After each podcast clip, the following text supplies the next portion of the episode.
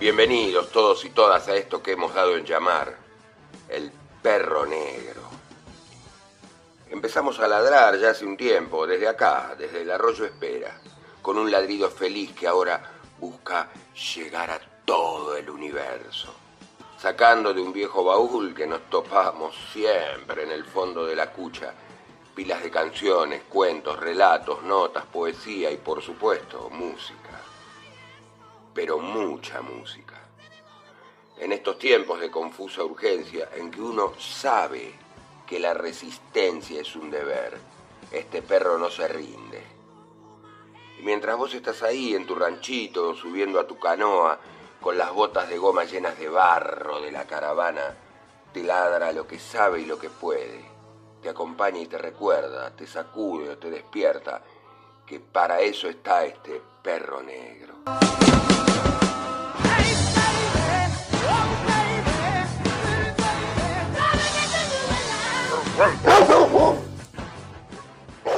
Todos los viernes a las 19 por FM El Ceibal, 102.1, desde las Islas del Delta.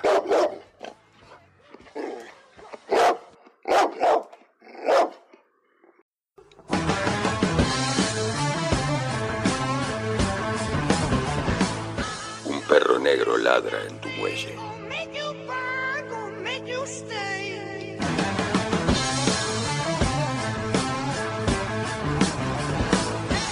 Siéntate allí a ver cómo pasa flotando la última estética.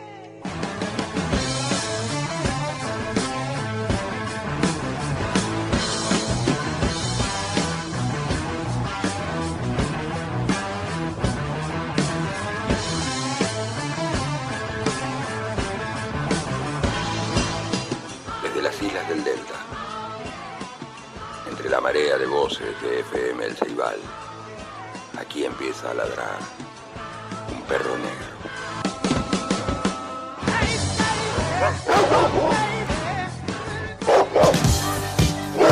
A perro se vino con todo. Muy buena querida concurrencia. Ve por estas cosas lo acusan a ustedes perro setentista. Donna Summer. Y a puro dancing abre el programa número 22 del perro negro.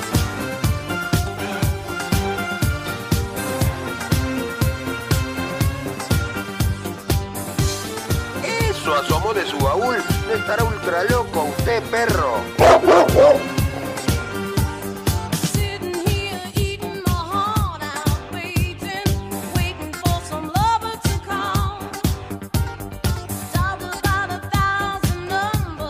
Miro por la ventana y veo a la vecina que está moviendo las caderas mientras revuelve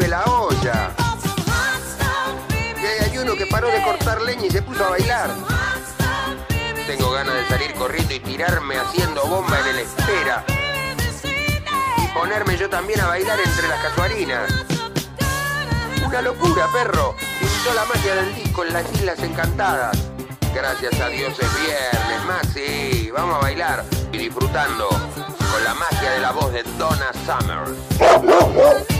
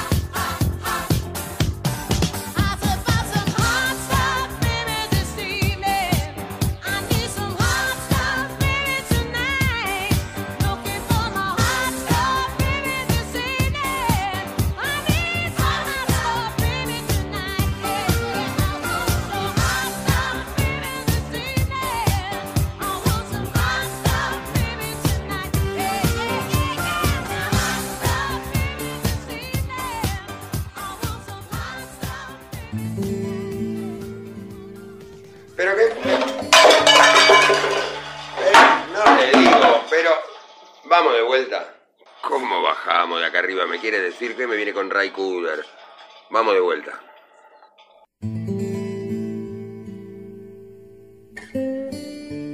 Ahora sí, ahí va. Y después de este comienzo ajetreado, no me mire así. Caidita de ojos me hace ahora rabo entre las patas.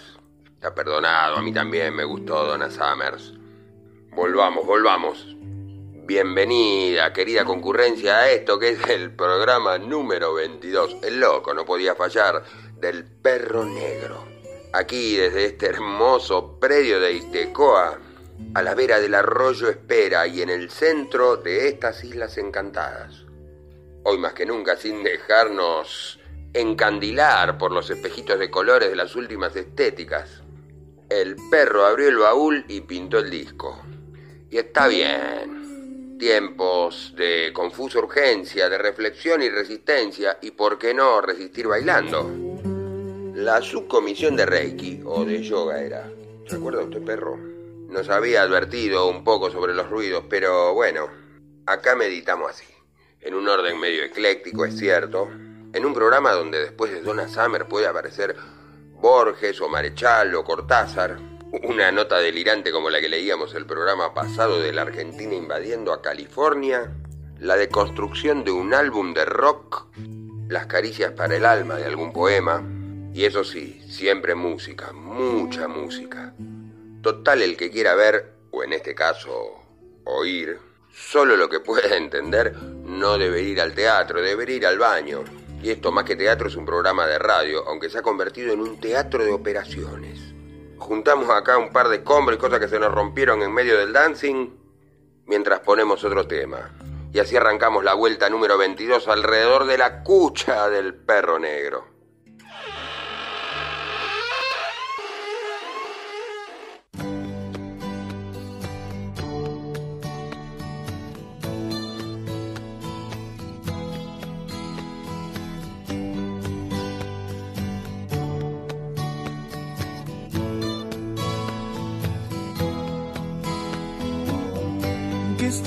Esperando para recibir amor.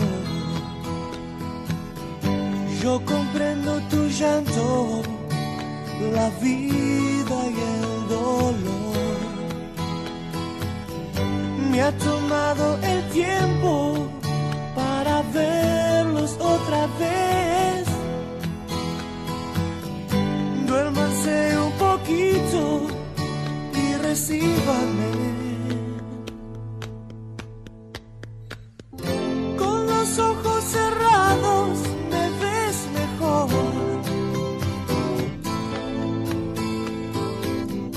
Como amo sus caras, aunque a veces me den temor. Estoy parado en el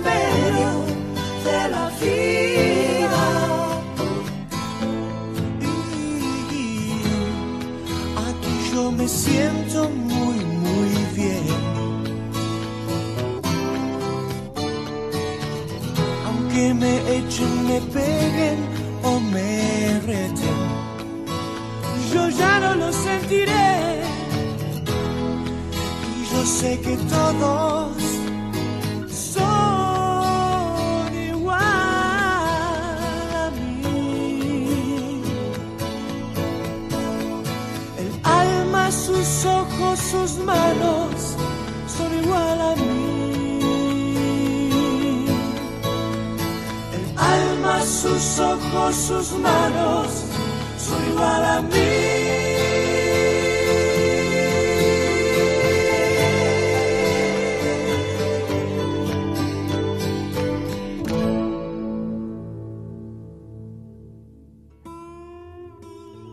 Y con los acordes finales de Parado en el medio de la vida, del cuarto y último disco oficial de Cerú de 1981, vamos pensando en lo que viene. Hora del relato acá en El Perro Negro.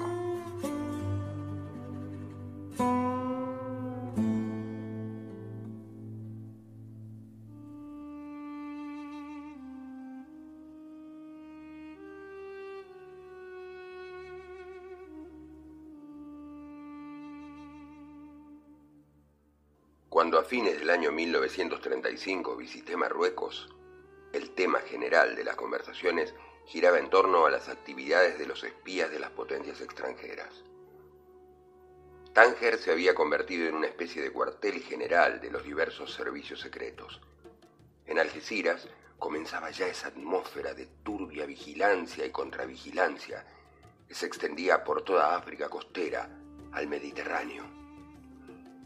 Entre las verídicas historias y aventuras de espías que me fueron narradas, esta, que se titula La cadena del ancla, es la que conceptúo la más terrible. Estaba una noche sentado en la mesa de un café de ese patio de calle que se llama El Soco Chico de Tánger, en compañía de un hombre uniformado con el modestísimo traje azul de agente de hotel. Este hombrecillo de ojos repletos de malicia miraba pasar los burros de los indígenas entre las mesas, al tiempo que me decía caritativamente, en África no hable nunca de política, desconfíe siempre y de todo el mundo. Hmm. Por seguir su consejo, empecé a desconfiar de él. Hacía el servicio de corredor de hotel entre dos importantes establecimientos de Algeciras y Tánger, es decir, un pie en España y otro en África. Su verdadero oficio era de policía. Lo que ignoro es a qué policía servía, si a la inglesa, a la francesa, a la española o a la italiana. Él era muy amigo de otro hombre que atendía el surtidor de nafta estratégicamente ubicado en la salida del camino que conduce de Tánger a Tetuán. El hombre del surtidor de nafta era un ciudadano de cara sonrosada, ojos celestes y sonrisa estúpida, que hablaba en francés, inglés y árabe. Este ciudadano modesto, que con el conocimiento de tres idiomas se consagraba al cuidado de un surtidor de nafta, me dijo un día Sergio Leukovich. Fíjese usted ese hombre en el sitio que trabaja controla la afiliación de todo el pasaje que va de Tánger a Melilla, a Ceuta, a Tetuán. El hombre del surtidor de nafta pertenecía al Intelligence Service. Estaba, como comencé narrando, una noche bajo los focos voltaicos del Soco Chico con el corredor de hoteles, que no se quitaba jamás su uniforme azul y gorra de inmensa visera de hule cuando acertó a pasar, guiado por un lazarillo, un europeo gigantesco, andrajoso ciego, tan melenudo como un indígena del Borch, la barba en collar y los pies calzados con unas pantuflas de piel de cabra. Extendió la mano y todos dejaron caer en su platillo algunas monedas. Cuando el mendigo se hubo alejado, el corredor de hoteles me dijo, Ha visto bien a ese hombre, ¿no? Demasiado. ¿Y qué cree usted que es él? Hombre, no lo sé. Pues ese ciego es un oficial de marina. Oficial de marina, mendigando. ¿Le interesaría conocer esa historia? Sí. El corredor de hoteles se respaldó en la silla, le pidió un té verde al camarero y comenzó su relato. Para Leonesa, acusada del asesinato de un oficial de Marina británico, hubiera sido preferible que jamás una coincidencia la librara de la horca, que la esperaba en Inglaterra. Ella había matado para salvarse. Posiblemente lo que le interesaba a la policía británica no era castigar a la asesina de un súbdito de su majestad, pero el Intelligence Service también necesitaba interrogarla. En cierto modo, el responsable de todo lo que ocurrió fue el fotógrafo judío Ismael Abraham, agente confidencial del caudillo musulmán nacionalista Yama Mohammed, nieto del gran Raisuli. La cosa ocurrió así. Ismael Abraham entró a la oficina de la Policía Marítima del puerto de Ceuta. Tenía que visar su pasaporte, pues esa noche se embarcaba para Málaga, donde diligenciaría diversos asuntos. Ismael entró al despacho de policía e hizo estos gestos. Echó la mano al bolsillo interior de su saco, extrajo una libreta negra, dentro de la libreta negra estaba su pasaporte, dejó la libreta negra sobre la mesa y le entregó el pasaporte al oficial. Este conocía al fotógrafo y conversaron de algunas bagatelas. El oficial selló el pasaporte de Abraham y el fotógrafo se echó al bolsillo el pasaporte y la libreta. Luego salió, echando a caminar por los muelles en dirección hacia la compañía de navegación. Sin embargo, a mitad del tránsito tuvo una sensación extraña. Su bolsillo estaba excesivamente abultado. Posiblemente había puesto la libreta entre los forros y no en el bolsillo y estaba por caerse. Llevó la mano al bolsillo y experimentó una sorpresa extraordinaria. En su bolsillo había dos libretas en vez de una, la suya y otra, otra de canto rojizo. Inadvertidamente se había llevado una libreta que estaba sobre la mesa de la oficina marítima. Abrió la libreta y encontró varios telegramas. Uno decía, vigílese escrupulosamente al ciudadano Italo Lonvesti, usa armas. Otro, deténgase a Leonesa Solelsby, acusada de asesinato de un oficial de la Marina Británica. Lleva en su poder una máquina para cifrar telegramas en clave. Lo de la máquina para cifrar telegramas en clave fue una sorpresa para el agente de Yama Mohammed, pues ignoraba la existencia de tales aparatos. Luego otro telegrama. Leonesa Solesby se encuentra en Tánger o Tetuán, pero se sabe que tiene que pasar a Ceuta. Vigílese la casa de Antón López y la de Efraín el Negro en la cuestecilla del monte. Cuando el fotógrafo Abraham terminó de leer estos telegramas, se había olvidado en absoluto de lo que conversara con el oficial del puesto. Bendijo a Jehová. La casualidad, la más extraordinaria de las casualidades, le había puesto en coyuntura de servirlo a Yama Mohammed. El informe le valdría una buena bolsa de duros asanis. Porque Leonesa estaba refugiada en la casa del nieto de Raizuli. Lo que posiblemente ignoraba la embajada inglesa era que Leonesa pensaba dirigirse a El Cairo. Era necesario ponerse en comunicación con Yama Mohammed, pero él no podía utilizar el telégrafo. El teléfono de su casa también debía estar bajo el control de la policía. El único recurso era escribir. Pero recientemente, por un empleado indígena, había sabido que en el correo central había un puesto de policía donde se abrían las cartas de todos aquellos individuos conceptuados como sospechosos de espionaje o actividades políticas. Las cartas eran fotografiadas y luego se remitían al destinatario. Cuando el fotógrafo llegó al puesto de donde salían los autobuses de Ceuta para Tánger, hacía cinco minutos que había partido el último coche. Caviló un instante, pero luego lo resolvió y contrató un automóvil para volver a Tánger. A la una de la mañana, Abraham entraba al jardín de palmeras de Yama Mohammed. El nieto del rey Zuli escuchó el relato del fotógrafo y su mano izquierda, involuntariamente, comenzó a sobar su barba renegrida.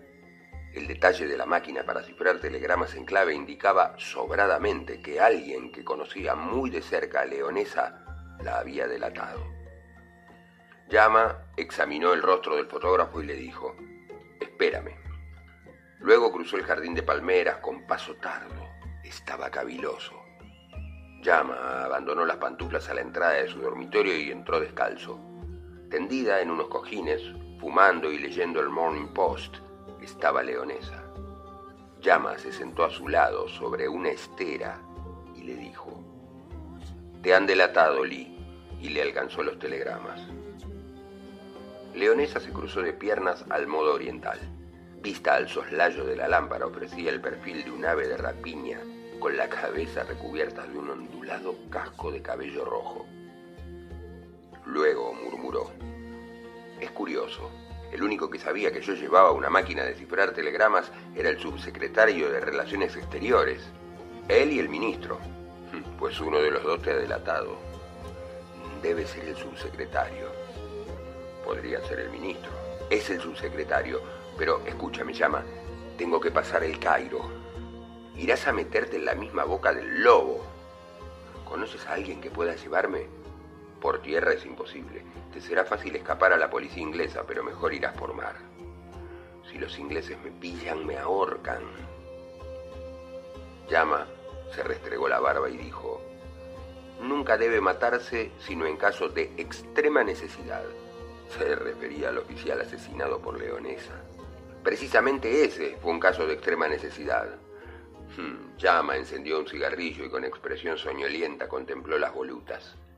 el único que podía servirle era René Basogné. René Basogné era primer oficial de la NUI, un paquete de 10.000 toneladas que hacía el servicio de cabotaje entre Tánger y el Cairo. René no lo conocía el nieto del Raizuli, pero el caudillo árabe conocía las actividades del primer oficial. Este contrabandeaba hashish y se dedicaba a la trata de blancas como agente de Giacomo Nigro en toda la costa mediterránea. El capitán del buque no sospechaba estas actividades extrañas de su primer oficial. El contrabando de hashish o mujeres se efectuaba de esta manera. A medianoche, por el agujero de la cadena del ancla izquierda, se desprendía una escalerilla de cuerda y un hombre trepaba por la escalerilla, y en el escobén por donde salía la cadena del ancla arrojaba los paquetes de hashish. Las mujeres entraban por la borda y, semejantes a un torpedo, eran introducidas en el tubo por donde pasaba la cadena del ancla. El refugio era seguro. El capitán de la NUI, en el periodo de 10 años que comandaba la nave, no había utilizado ni una sola vez el ancla izquierda de la nave. Esta se había convertido en una superflua decoración del buque. Precisamente, la Nuit hacía dos días que había anclado en Tánger. Llama examinó a la espía y le dijo, ¿Te atreverías a viajar embutida en un tubo de acero? ¿Un tubo de acero? El nieto de Raizuli le explicó de lo que se trataba. Leonesa, atentísima, escuchaba. ¿Es seguro? Todos los viajes el oficial lleva y trae. Unas veces es hashish y otras mujeres. Perfectamente. Háblalo a ese hombre. Y esta es la razón por la cual al día siguiente René Basogné Acudió a la tienda del fotógrafo judío.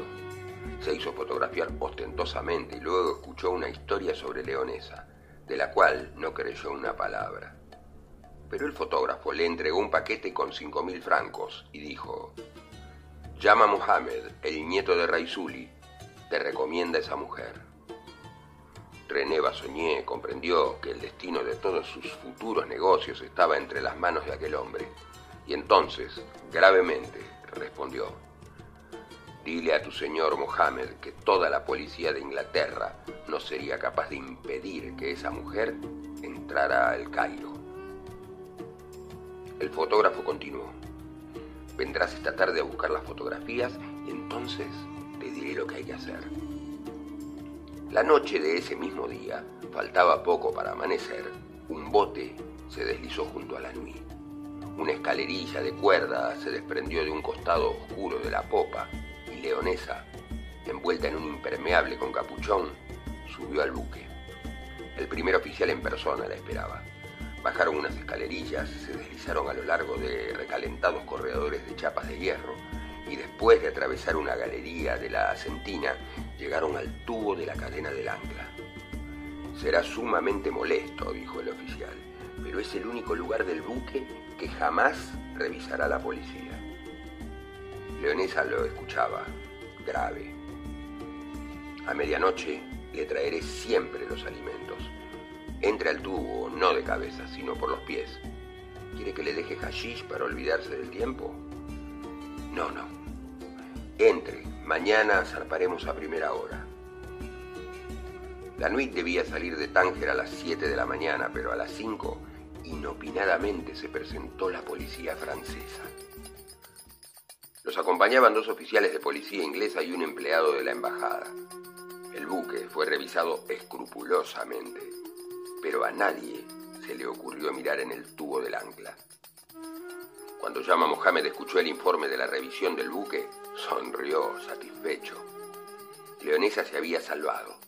Sería extraordinariamente útil a la causa del nacionalismo árabe en el Cairo podría reorganizar el servicio de espionaje del movimiento que había sido quebrado por numerosas detenciones. Leonesa entraba y salía de su redondo escondite negro como un topo de las galerías subterráneas. Durante el día le estaba absolutamente prohibido salir del tubo de acero. Por la noche se deslizaba fuera de él. El cuerpo, marcado por los eslabones de la cadena del ancla, los huesos adoloridos. Más de una vez había estado tentada a pedirle hashish al oficial, pero pensaba que una noche René Basogné se presentaría diciéndole, hemos llegado, salga. Y entonces ella respiraría el aire puro de la noche, abandonaría para siempre esa sepultura de acero en cuyas tinieblas redondeadas reposaba como un cadáver. Cuando estaba tendida en el interior del tubo de la cadena del ancla, no podía revolverse casi. Estaba separada de los eslabones por una pequeña franja de lona. Dormía o meditaba extendiendo sus planes en el futuro, dentro de todas las probabilidades que le ofrecía su existencia de espía. René Bassoñé se había insinuado una vez para hacerle más agradable el viaje durante la noche, pero Leonesa escuchó sus palabras amables con indiferencia. El hombre le resultaba desagradable. René Bassoñé no se atrevió a insistir. Tras ella estaba, tiesa y amenazadora, la figura de Yama Mohamed, el nieto de Raizuli. Leonesa le pidió cerillas, whisky, y él se los trajo. A partir del cuarto día de viaje, Leonesa comenzó a embriagarse sistemáticamente. Solo así era posible vivir dentro del tubo de acero, cuya glacial vibración se comunicaba a todo su cuerpo, como el resuello de un monstruo que estuviera digiriéndola en su estómago de tinieblas. A veces se detenían en puertos, donde el buque permanecía inmóvil un día o dos. Luego partían. Cuando anclaron en Malta, un cuerpo de policía revisó nuevamente la nave. Esta vez eran ingleses. Ella los oía hablar desde lejos, entre los bultos de la estiva. Después se fueron. Sobrevino el silencio y por la noche partieron. René Bassoñé estaba satisfecho. La nueva relación con Yama Mohamed abría amplias perspectivas para su tráfico ilegal. El capitán de la Nui era un imbécil. No se enteraría jamás de sus actividades. Yama Mohamed podía suministrarle un trabajo abundante, los intereses secretos que corrían del Cairo a Tánger. Bajo la forma de informes, paquetes extraños, armas contrabandeadas y personas en constante fuga, aparición y desaparición, le aseguraban con su intervención cómplice un destino magnífico y sorprendente. Transcurrían los días. Únicamente cuando entraron a Port Said, el capitán de la Nui, Pionteville, reparó que la mar estaba excesivamente picada. Bassoñé también observó que los buques junto al murallón de la ciudad se meneaban constantemente. Pionteville, desde el puente de mando, miró a su oficial y exclamó, Que bajen las dos anclas. René dejó de vigilar la maniobra para volverse espantado. Las dos anclas. Siempre trabajamos con una, capitán. Esto está muy picado. René sintió que un sudor frío le bañaba el cuerpo con su viscosidad repugnante. Las dos anclas no era posible y la mujer que iba metida en el tubo de acero, la aventura se transformaba en una tragedia, balbuceó. Hace como diez años que no funciona esa ancla, capitán. Pionteville no le escuchaba, mirando el mediodía de Port Said y sus confines de espuma agitada. En tanto el primer oficial se decía que descubrir a la fugitiva era perder su carrera, someterse a un proceso por soborno. Callarse era condenar a la muerte a la mujer. Pero su carrera... ¡Y esas anclas! gritó Pionteville. Ya no había tiempo de avisar a la mujer. El capitán de la Nuit, sin esperar que su oficial diera la orden, gritó por el portavoz. ¡Las dos anclas! Y entonces René le hizo una seña a los hombres de los cabrestantes de vapor. Rechinaron las palancas. Una columnita de humo se escapó de los cilindros oxidados. Comenzó a girar un tambor y de pronto un grito agudísimo cruzó los aires sobre la superficie del mar. Todos se miraron al rostro sin poder especificar de dónde partía aquel grito. Luego estalló otro más agudo y cargado de horror. Las cadenas rechinaban en los escobenes y ya no volvió a escucharse nada. Las anclas entraron en el agua agitada. De pronto, un pescador que rondaba la nave con su botecillo exclamó, Una pierna sale por el escobén.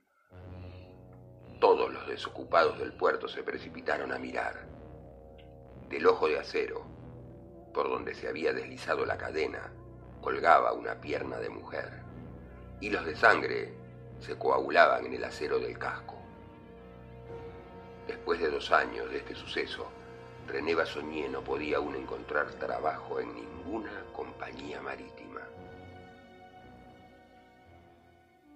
Un día en París se encontró con el fotógrafo Abraham, el mismo fotógrafo de Tánger.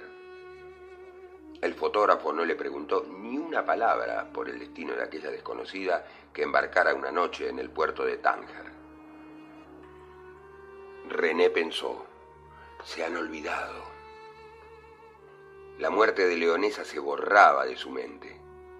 Otro día volvió a encontrarse con un arquitecto italiano de Tánger le ofrecieron trabajo en las construcciones de cemento armado de la colonia italiana. Aceptó. Pasaban los meses. El drama había tenido menos repercusión de la que él supusiera. Una vez preguntó por Yama Mohamed y le dijeron que estaba lejos. La tragedia de Port Said era un mal negocio.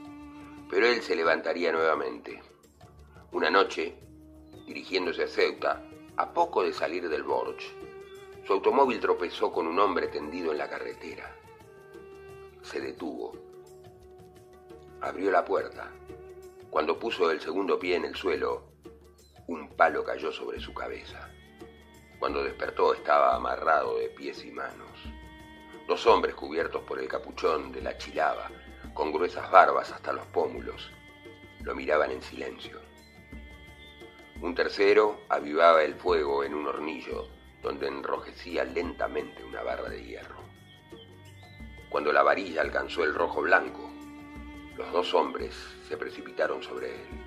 Con sus robustos dedos le abrieron los párpados, mientras el tercero aproximaba la punta de la barra de hierro al rojo blanco. Primero a un ojo, después a otro. Se desmayó. Algunas horas después lo encontraron unos turistas. Lo desataron, pero René Bassoñé no pudo verlos. Estaba ciego. Este sobrecogedor relato de espías se llama La cadena del ancla y es de Roberto Arlt.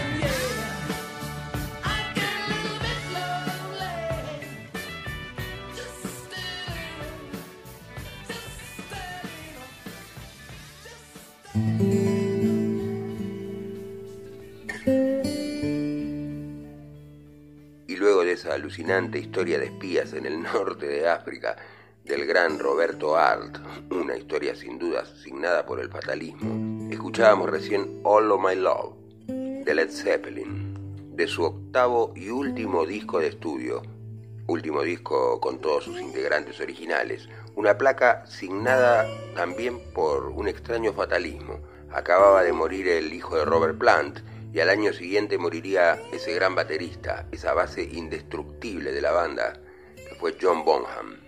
Años más tarde volverían a reunirse y tocaría en su lugar su hijo Jason.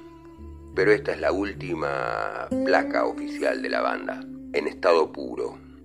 Placa sin dudas signada también por la genialidad de John Paul Jones, ese bajista, tecladista, arreglador, productor musical, que en este caso había compuesto seis de las siete canciones que allí se publicaron en aquel 1979.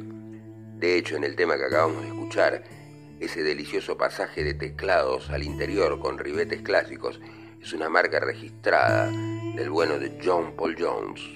Y así, entre espías españoles, africanos, italianos, franceses y británicos, también rockeros británicos, como acabamos de escuchar recién, vamos dejando salir del baúl de sueños y misterios del perro negro, en el orden ecléctico que ya nos caracteriza. Lo que venga. No solo un gran abonado Led Zeppelin de este programa, sino que da nombre al programa y abre y cierra con la pista del perro negro. Dicho lo cual, damos vuelta a la página, o mejor dicho, abrimos el baúl a ver qué sale.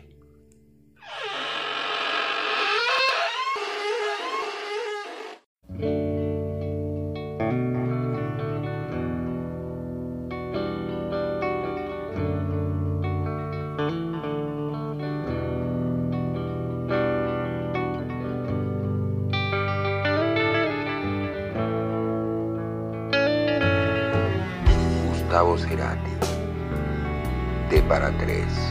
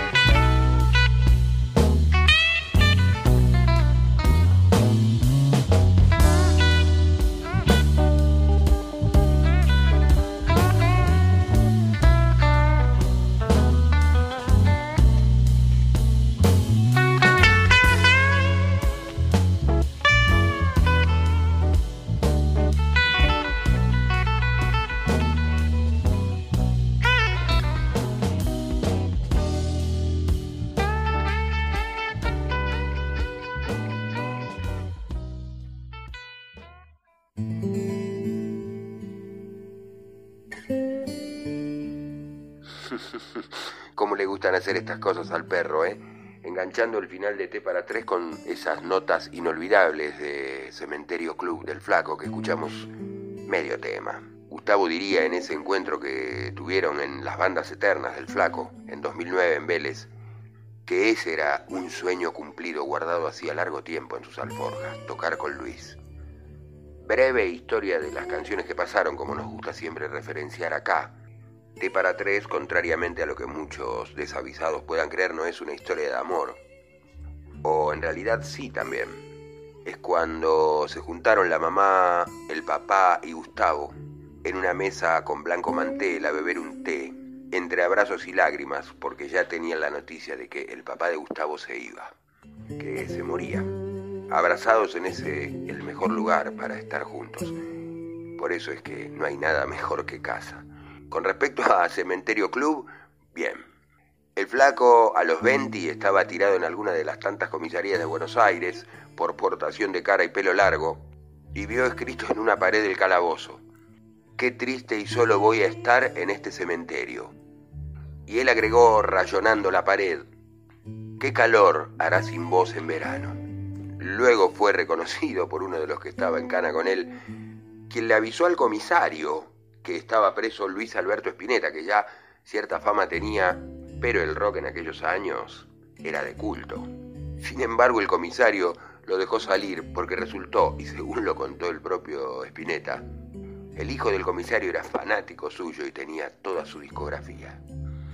Dicho lo cual, saltamos a lo que sigue ya casi en la recta final de este programa número 22 del perro.